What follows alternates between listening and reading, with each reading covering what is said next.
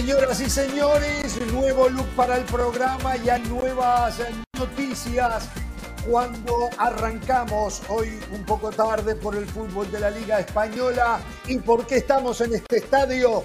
Porque ahí se va a jugar la final de Copa América 2024. El sorteo es el próximo jueves, pero la noticia del momento es que se comunicaron las diferentes sedes donde se va a llevar el torneo. 10 estados, 14 estadios 32 partidos y 16 selecciones en 25 días. En este, el estadio de los Dolphins del Tackle Ball, se va a jugar la gran final. ¿Cómo les va? Sí, miren, miren.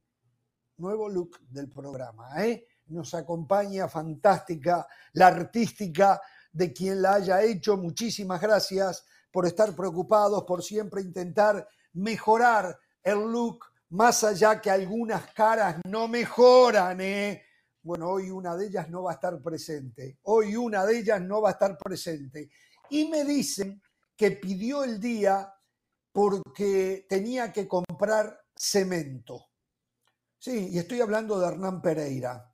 Tenía que comprar cemento porque se cumplió otro aniversario de su casamiento, de su boda, con la señora Carolina Pereira. Y el señor Pereira, en una muy buena distinción, decidió hacerle un monumento. Monumento. Y fue a buscar cemento para hacerle el monumento.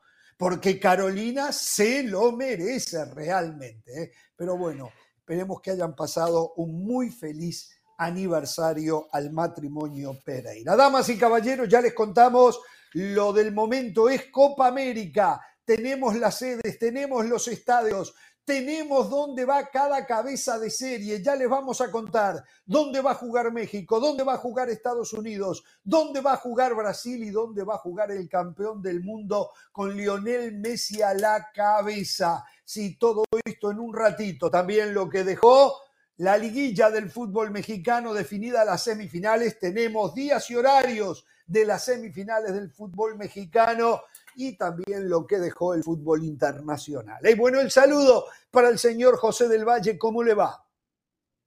Muy bien, Jorge, un fuerte abrazo para usted, para Carolina. Sobre las caras del programa, no se preocupe, para eso estamos Carolina y yo aquí, no nada más para llenar esta pantalla de conceptos, sino también para traer a los hombres y a las mujeres. Para eso estamos. Por cierto, hermosa introducción, me gustó muchísimo eh, esa canción, ya eh, me arenga, me emociona y ¿eh? listo para debatir. Por cierto, mientras usted repasaba lo de Copa América, evento va a ser la Eurocopa. O sea, si usted me da a escoger Estados Unidos o Alemania, yo levanto la mano por Alemania.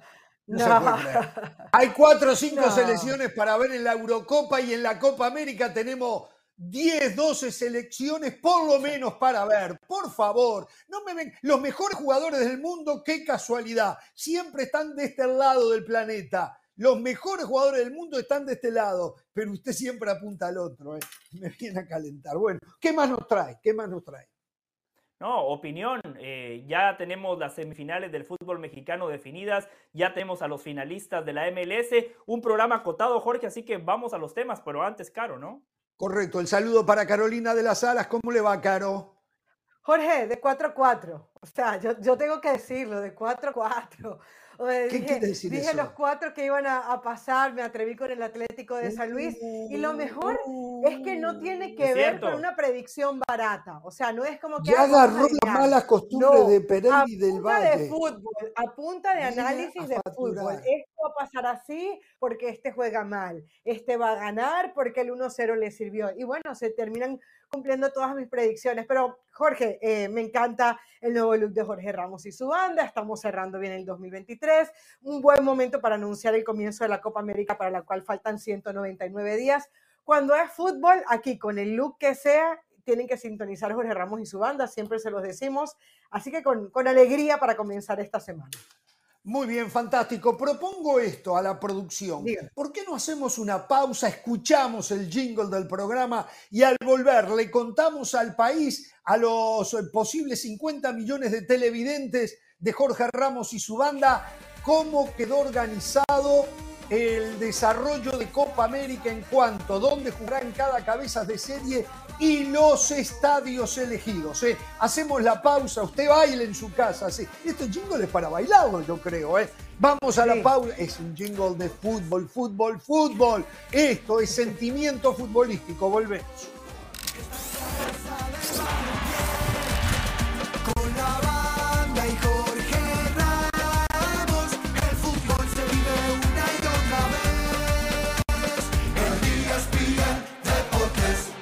Bien, a ver, la Conmebol y Coca-Cola hoy dieron a conocer los 14 estadios en 10 estados diferentes donde se va a jugar Copa América 2024. Ya conocíamos dos. Se había dicho que Atlanta iba a ser el lugar del partido inaugural, que lo va a jugar Argentina que va a ser cabeza de serie. Ahora les vamos a contar los de las cabezas de serie. Chiquitapia ya pidió, ya pidió a Bolivia y si Trinidad y Tobago se mete, dijo que quiera Trinidad y Tobago. No, pero tanta fuerza tiene el... Ah, tengo una noticia del Chiquitapia. Y la otra ciudad la conocíamos, Miami, donde se va a jugar la final. Ahí ya sabemos Uruguay, veremos después el rival. Vamos a las otras sedes, otras 12 sedes. Las Vegas, no voy a dar los nombres de los estadios. ¿eh?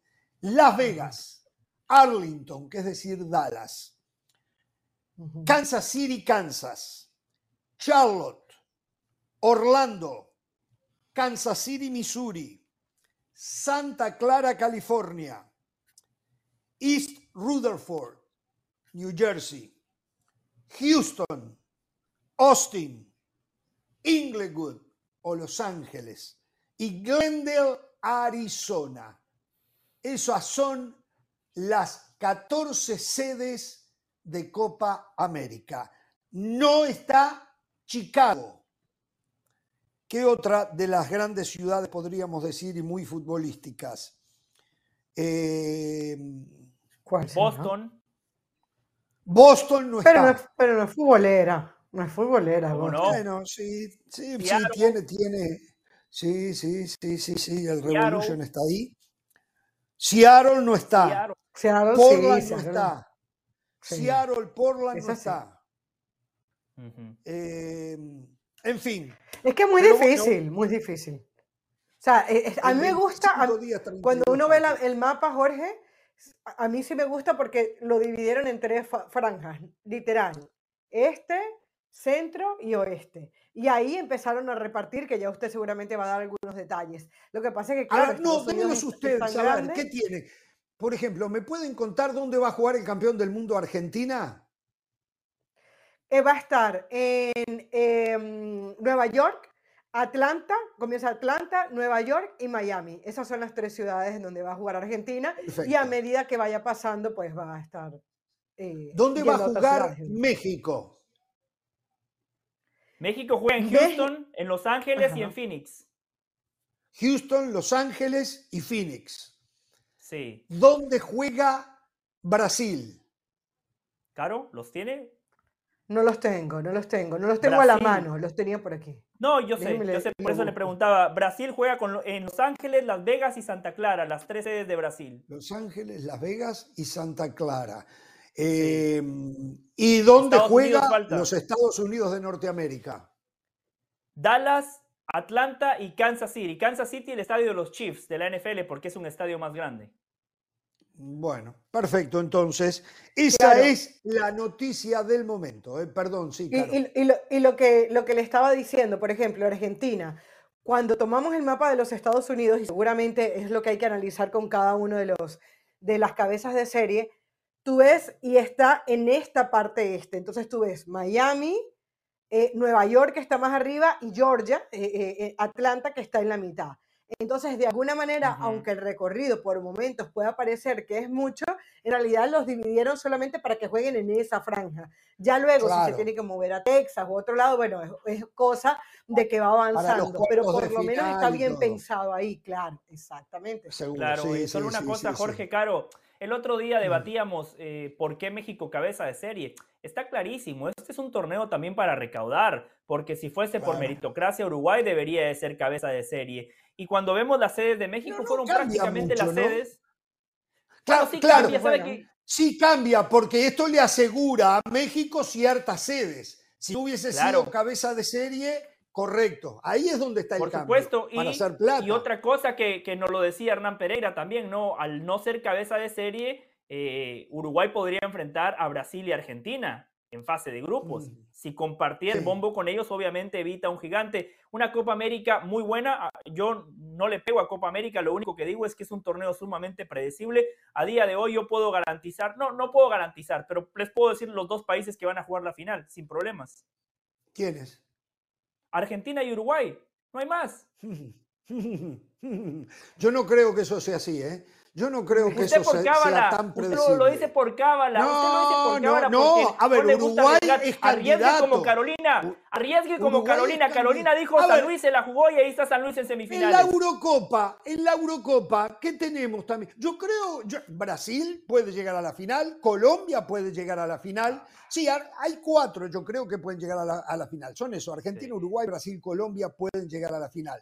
En Europa, que son muchísimos más, ¿Quién llega a la final? ¿Alemania? ¿Italia no está, está clasificada Italia? Sí, clasificó. Claro, sí. Sí, sí, sí, sí, clasificó. España, no, España no le alcanza. España, sáquela, sáquela, sáquela. Inglaterra, nada más. Inglaterra y Francia, cuatro. Lo mismo, lo mismo y son muchos más. Lo mismo Se olvidó de Portugal, se olvidó de Portugal, se olvidó de Croacia, se olvidó, se olvidó de Países Bajos que llevó a Argentina a una tanda de penales en el pasado mundial. ¿Cómo que por Dios? Bien, pero, pero que eso es lo lindo del fútbol. al final, al final eso es lo lindo del fútbol, que aunque siempre ganen los mismos, el camino es maravilloso. O sea, eh, Argentina siempre es favorito, Brasil es favorito, Francia es favorito, pero, pero a ver, la última final del Mundial que vivimos fue maravillosa. Argentina Francia. Y si eran favoritos, sí, pero al final las formas importan. Y creo que pasa exactamente lo mismo con la Copa América y con la Eurocopa, con la salvedad que en la Copa América hay más competitividad. Es muy difícil que tú vayas a encontrar una goleada.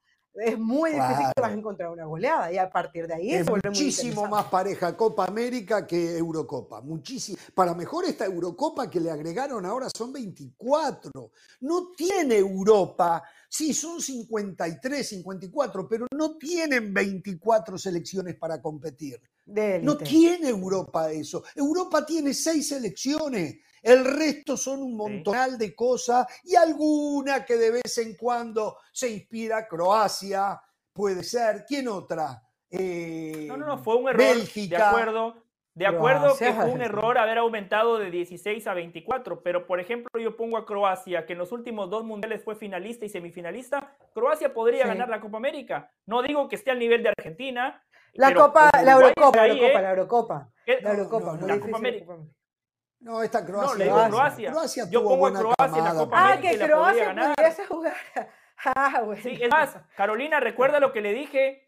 O sea, Uruguay en Comebol es como Croacia en, en la UEFA. Son selecciones competitivas. No, no, no, no, no, no. Uruguay en Comebol tiene 15 Copas América. ¿Cuántas eh, eh, Copas de Europa tiene Croacia? Por Dios, no, me vengas a hacer esas comparaciones del Valle. No, no hablo de la historia.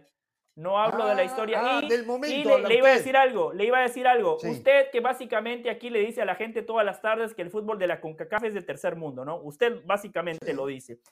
Van a haber seis selecciones de CONCACAF y hay que sumarle a Bolivia que está teniendo una pobre eliminatoria, hay que sumarle a Perú y a Paraguay que han dado lástima en lo que va del camino rumbo al Mundial de 2026. ¿Usted realmente piensa que la Copa América es más competitiva que una Eurocopa? Sí, es más competitiva. Sí, la, única que no puede competir es Bolivia. El resto todos... Hablo de Sudamérica, ¿no? Después está el tema de CONCACAF, donde CONCACAF hay cuatro selecciones que van a competir.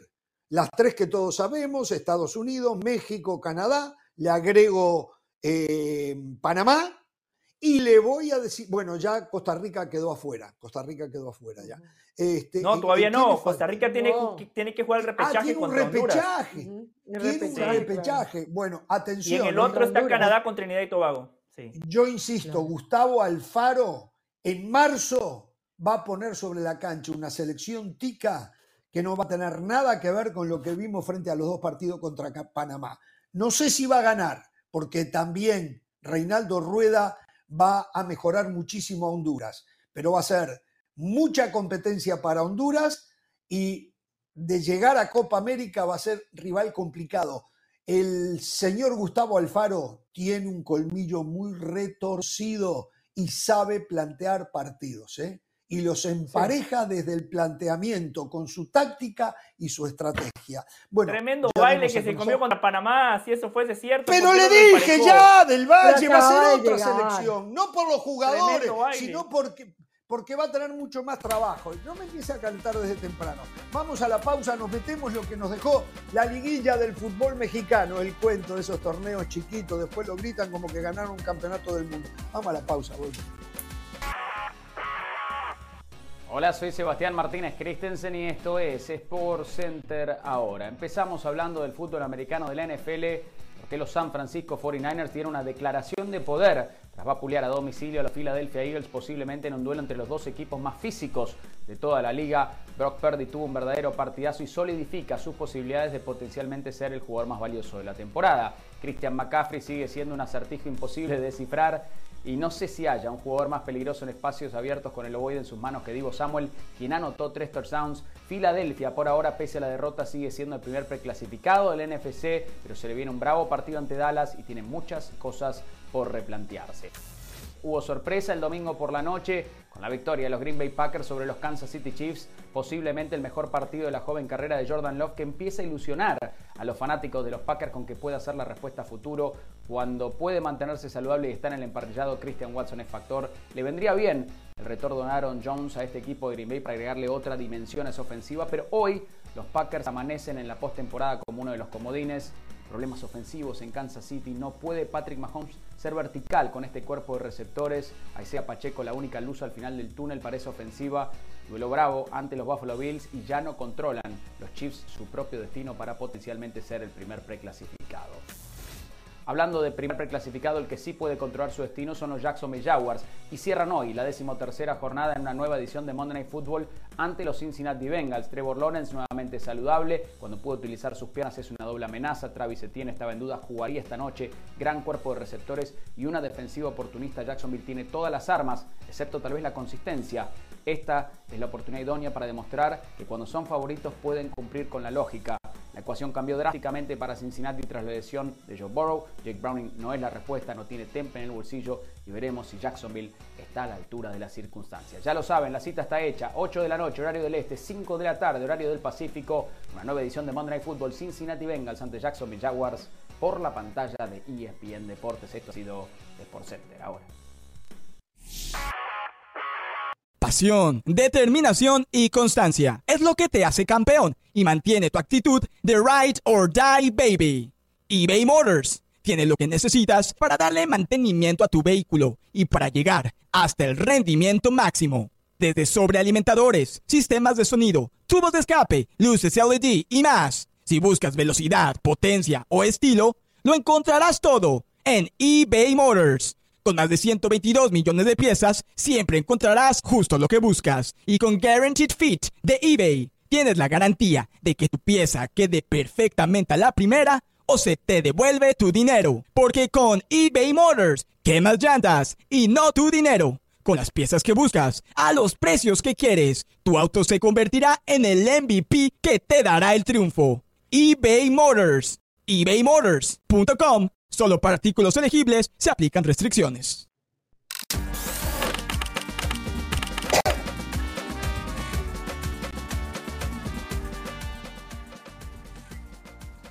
Bien, continuamos señoras y señores y arrancamos con lo que ocurría. Miren este pelotazo. Qué bien lo de Federico Viñas. ¿eh? La verdad, eh, las llamadas de Bielsa lo tienen muy motivado al delantero. Bueno, casi bien. Casi bien, las cosas como son. Bueno, sí, bueno, ¿por qué casi bien? ¿Porque pegó en el palo? Pero no, porque, porque, porque todas las que, de, de, todas las, de todas las que tuvo no concretó mucho amor, mucha, pero al final no pudo hacer la diferencia con el gol, que para eso lo había Está bien, está bien. Casi bien, está bien, Pero de sí, estoy de acuerdo. La que tuvo con la cabeza, la que tuvo con la cabeza, esa la tenía que haber invocado. Sí, sí, sí.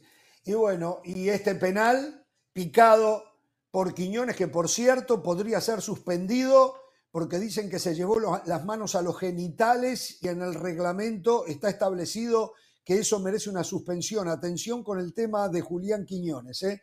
Y, y bueno, ahí está. Cabezazo, muy bien, primero de mm, Cabecita Rodríguez y después la puntea y la manda a guardar eh, Henry Martín. Ganó bien América, es el equipo de todos, me parece que el que está jugando mejor sin haber jugado tan bien, sin haber jugado tan bien, pero mm, me parece que es el mejor de todos, ¿no? Eh, un 3 a 0 contundente, después se puede hablar eh, de esto o aquello, lo otro, pero la diferencia futbolística estuvo principalmente en el segundo tiempo. Perdón, 2-0. Principalmente en el segundo tiempo. Principalmente en el segundo tiempo. En el primer tiempo, eh, León en el arranque tuvo dos o tres, la que decía José de cabeza, la que se pierde Viña, la del palo primero, este, y creo que hubo alguna más, ¿no? Hubo una del diente, pero al minuto, ya en el segundo tiempo, una del diente que era para, para, gol. Sí. Sí, El América fue el mejor de la serie. Me parece que termina siendo el justo ganador, pero vimos a una América que estuvo lejos del fútbol que nos mostró en la fase regular.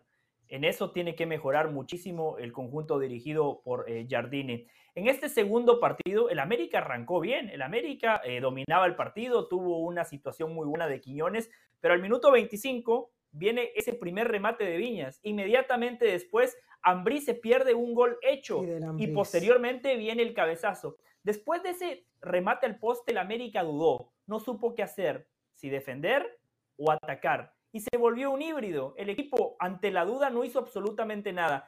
Llega el entretiempo y me parece que el mensaje del entrenador fue el correcto, porque el América en el segundo tiempo no sale a especular. El empate le servía para avanzar. El América sale a buscar el partido y por favor, ya basta Basta con decir de que el América en esta serie contra León el arbitraje lo benefició. No es así. Sendejas toca la pelota, no es falta. Y no es falta, no el es falta. penal sobre Henry Martín es clarísimo. El arbitraje no fue factor. Así que después de ese gol, León, la verdad, se murió de nada, no tuvo capacidad de respuesta. Merecidamente el América está en semifinales y no por los árbitros, como muchos aseguran. No, yo no estoy en esa. ¿eh? No me mire a mí, porque me da la impresión que me está mirando a mí. Eh, yo estoy con usted en el tema de los árbitros. no, lo que pasa es que las redes sociales se incendiaron queriendo eh, por debajear la clasificación del América y nada que ver. Yo creo que León vendió cara la, la, la serie. León termina no solamente empatando en la ida, sino que en ese primer tiempo pudo haber hecho la diferencia León, si podía haber pasado a la próxima fase, era aprovechando esas tres oportunidades de las cuales ya hacía referencia del Valle, las dos de Viñas y en la mitad la de Fidel Ambriz. Me parece que León el plan de juego del Arcambus estaba eh, cumpliendo casi perfectamente porque América era el equipo que tenía la pelota y León en, pase, en, transiciones muy rápidas se hacía peligroso. En el primer tiempo todos quedábamos con la sensación de que el América dominaba la pelota, pero las mejores oportunidades eran de León. Eh, desaprovechan las oportunidades y en el segundo tiempo el América fue otro, fue un equipo intenso, profundo, ya no era tan repetitivo porque el América se repetía mucho jugando por el lado izquierdo y ya, y ya parece que León tenía todo visto por ese lado. Y después de que llega el penalti, si bien León no bajó los brazos, sí me parece que hubo cierta resignación. Era como que no eh, sabían que marcar dos goles era, era muy difícil. Y después llega el segundo y el partido se acaba. América sí, uno de los que mejor juega, pero no le sobra nada. Es más, si lo tengo que decir, lo digo ya, América Tigres la final. Bueno, eh, les pido un poquito de reseña en todo, porque si no, no nos da el tiempo. Monterrey, la decepción de eh, la liguilla, no pudo con el Atlético San Luis, que es la gran revelación, porque jugando al fútbol sin colgarse del travesaño, disputándole el partido, terminaron uno a uno, la ha ganado el Atlético de San Luis. Y sí, el Atlético de San Luis eliminó al equipo más caro. Y entonces acá esto es un poco de darle carne a aquellos que no están de acuerdo conmigo. Digo que la felicidad se compra. Eh, de todas maneras, hay dos que compran la felicidad de los cuatro. Hay un tercero que semi la compra y el Atlético de San Luis, que es puro fútbol a través de lo que tiene, de las herramientas. Y allí está un eh, Monterrey que eh, lamentable. A ver, aquí estamos viendo Ese fue el 2 a 0 al final del primer tiempo que le anulan. exacto, exacto, que, exactamente, que vio posición adelantada, ¿no? Este, pero bueno, y entonces ahora nuestro amigo el Tato Noriega amenaza con que se viene limpieza y, todo lo que se sale a decir para calmar las aguas en, un momento como este para Monterrey, ¿no? el equipo estuvo muy por debajo, se fue llorando, Tecatito también, no, no, no sé qué tema de la lesión es. Y bueno, el partido estuvo interesante de todas maneras. A mí lo que me gustó es cómo se lo disputó el Atlético de San Luis, que en ningún momento se sintió inferior. ¿eh? A ver, eh, a mí me gustó cómo inicia Rayados el partido, se pone en ventaja, generó situaciones, pero después el partido lo gana Leal. En el entretiempo mete a Vitiño y a Amarillo, que son los dos futbolistas que se combinan para el gol y en transiciones hasta tuvieron para el segundo. Cuando San Luis empata el partido, Rayados no tuvo respuesta. Es que podemos señalar al técnico, podemos señalar a la directiva, pero el futbolista dentro de la cancha tiene que resolver. Estamos hablando de Stefan Medina, selección de Colombia, Maxi Mesa, mundialista con Argentina, Rogelio Funes Mori, el goleador histórico de Rayados en liguilla, Berterame, Aguirre que ingresó, el Tecatito Corona que se lesiona, pero cuando estuvo bien tampoco marcó la diferencia, Cortizo que últimamente ha sido convocado a la selección mexicana, Romo, la verdad que no se les cayó una idea, e, el escenario les quedó demasiado grande, no pudieron con la presión merecida. Entonces estamos hablando del técnico del Tan Ortiz.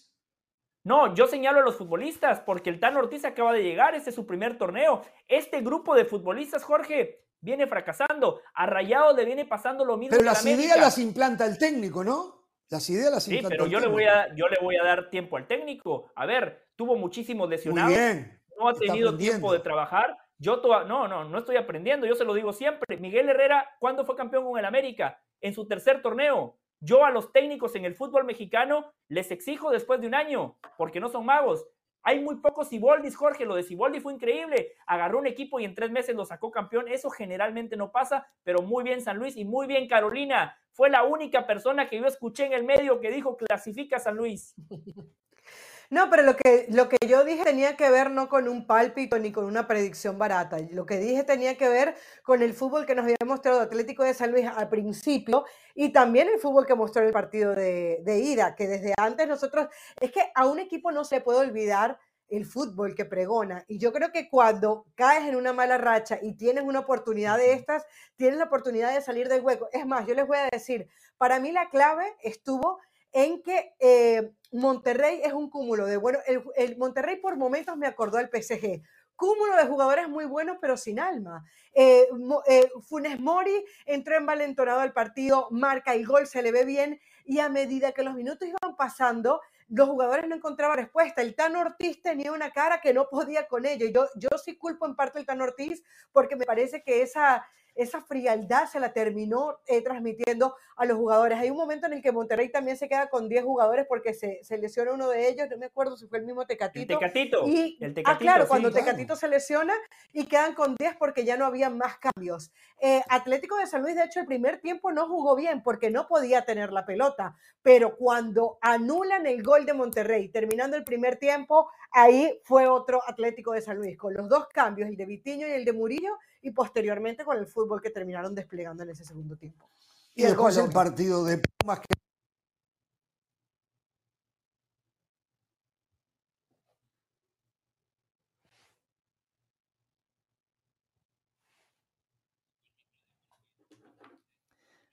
Bueno, Carolina, repasemos entonces lo que fue una victoria contundente de Pumas. Habíamos elogiado muchísimo a Pauno y a Chivas porque en Guadalajara ganaron pero quedó la sensación de que pudieron haber ganado por un marcador más abultado. Perdonaron y en la vuelta Pumas, las que tuvo las mandó a guardar. El chino Huerta encaminaba la victoria de Pumas. Rehecho en Seúl le mandó un claro mensaje a la directiva que no lo dejó triunfar, a los entrenadores que no le dieron oportunidades. Penal claro, el chino Huerta lo cambia por gol, a diferencia de lo que vimos en la Nations League. Ahora nada más necesitó una oportunidad para convertirlo. Está caro, es un penal muy claro. El árbitro aquí se equivoca. Exactamente, pero más, allá de esa jugada, que yo entiendo que le, que le pueden terminar haciendo sándwich al jugador de Chivas, quien viera el resultado del minuto 18 y veía que Pumas iba ganando 2 a 0, pensaría que Chivas se fue a encerrar y a, defender el 1-0. Y no fue así. Mientras vemos al Jimmy Lozano, técnico de México, que fue a ver el partido. Em, no fue así, José. Tú estarás de acuerdo conmigo en que Chivas estaba jugando un buen juego, fue a proponer, pero dos jugadas muy puntuales que fue ese autogol de Briseño y ese penal tonto que termina convirtiendo Huerta, pues le termina dejando el partido demasiado cuesta arriba a Chivas. Totalmente. La diferencia fue que Chivas no perdonó. Chivas lo hizo en la ida y por eso ahora van a ver la liguilla por televisión. Carolina, Chivas no fracasó. Por favor, dejen de confundir a la gente. Esta es la realidad de Chivas. Chivas no está para ser campeón. A mí me sorprendió que este equipo tan limitado por segundo torneo se haya clasificado. Pero estaba para avanzar, pensábamos. Llegó. No, Jorge. Puede ser, podía avanzar, pero Pumas fue mejor en la fase regular. Con el 1-0, con el 1-0 uno entendía que tenía más opciones, pero en la previa Pumas se veía ligeramente superior por sobre todo. Pumas a los 17 minutos había liquidado el partido. Eh, sí, eh, pero por eso. Este, el, uruguayo que jugó por izquierda, eh, que le hacen el penal, que Ergas, Robert Ergas, Robert Ergas, un muchacho que realmente no es nada del otro mundo, fue un acierto del turco, eh, primero el centro que mete para el primer gol, eh, que lo hacen contra Briseño, y después el penal torpe que le cometen, y a los 17 minutos no había más partido. Son de esos partidos que, que son, son raros, ¿no? Nadie pensaba que podía pasar una cosa de esa. De ahí el más se le hizo muy cuesta arriba y después hombres que no aparecieron. El nene Beltrán no fue ni sombra del partido de ida. Y hoy iba a decir yo cuando se me cortó el audio que Paunovic dice que eh, perdieron la serie en el partido de ida. Estamos de acuerdo, estamos de acuerdo. Ahí tuvo la gran oportunidad de sacar para marcar más goles. Claro, claro, claro, claro. Estamos de acuerdo también que no la pierde Paunovic, la pierde Marín, que tiene el mano a mano. Julio González, que tuvo una noche mágica. Es que a Paunovic hay que renovarlo. Yo no entiendo los cuestionamientos a un entrenador que agarró claro. un malo, mediocre y perdedor. Y en un año lo convirtió en protagonista, clasificándolo de manera directa. Disputaron una final y ahora los elimina un equipo que cuando analizamos línea por línea, Pumas tiene mejor plantel que Chivas. Y encima tiene un entrenador que conoce mucho más la liguilla que Paunovic. Exactamente. Y, cuando veían el partido, Y cuando veían el partido se daban cuenta la falta de un 9 que tiene, que tiene Paunovic. O sea, el equipo tenía el balón, hacía centros y cuando la pelota llegaba al área no había nadie que tuviera el criterio para, bueno, a veces no había nadie y otras veces el que lo tenía no tenía el criterio para patear bien al arco eh, contrario. Entonces yo, yo también creo, yo creo que Mohamed siempre supo que el 1-0 era negocio y a partir de ahí trabajó con eso para, su, para el partido de vuelta. Y después tenemos el otro partido, aquel de Tigres Puebla, que fue un trámite, fue una práctica un poquito exigente para Tigres, pero lo ganó cómodamente. Puebla eh, eh, fue Puebla, no puede más que eso, de repente algún partido un poco mejor o algo así, pero las diferencias fueron enormes entre un equipo y el otro principalmente en lo individual hay diferencias enormes, ¿no? Y Calderón trató de hacer todo lo que pudo, eh, perdón, Calderón, siempre, Carvajal, Ricardo Carvajal. Este, pero no, le alcanzaba, no tenía jugadores. Eh, ayer Memo Martínez no anduvo en el nivel que, pero tampoco lo sirvieron, ¿eh? que acostumbra él andar, y el segundo gol que se come Jesús Rodríguez, la araña Rodríguez.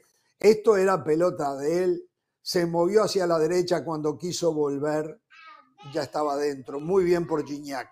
Y después vemos el tercer gol de la liguilla, el mejor de todos, ¿no?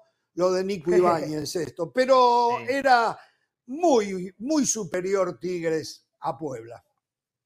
Sí, totalmente, individualmente, colectivamente y encima ese penal desafortunado, porque De Buen no quiere cometer el penal, pero llega tarde. Bien el árbitro y muy bien Gorriarán, ¿eh? lo que yo siempre digo, el futbolista tiene que ayudar al árbitro y, uruguayo, con colmillo, sabe qué hacer, afloja el cuerpo, se tira penal y la diferencia también la marca Mister Liguilla. Quiñán no jugó la ida, juega la vuelta convierte el penal. Es cierto, el tiro libre se lo come el arquero, pero le pegó muy bien Guiñac y después lo de Nico Ibáñez, increíble. Hablábamos de Chivas que no tiene un 9. Pumas tenía el toro, ingresa Dineno en el segundo tiempo. Tigres tenía a Guiñac, ingresa Ibáñez en el segundo tiempo. Esa es la diferencia.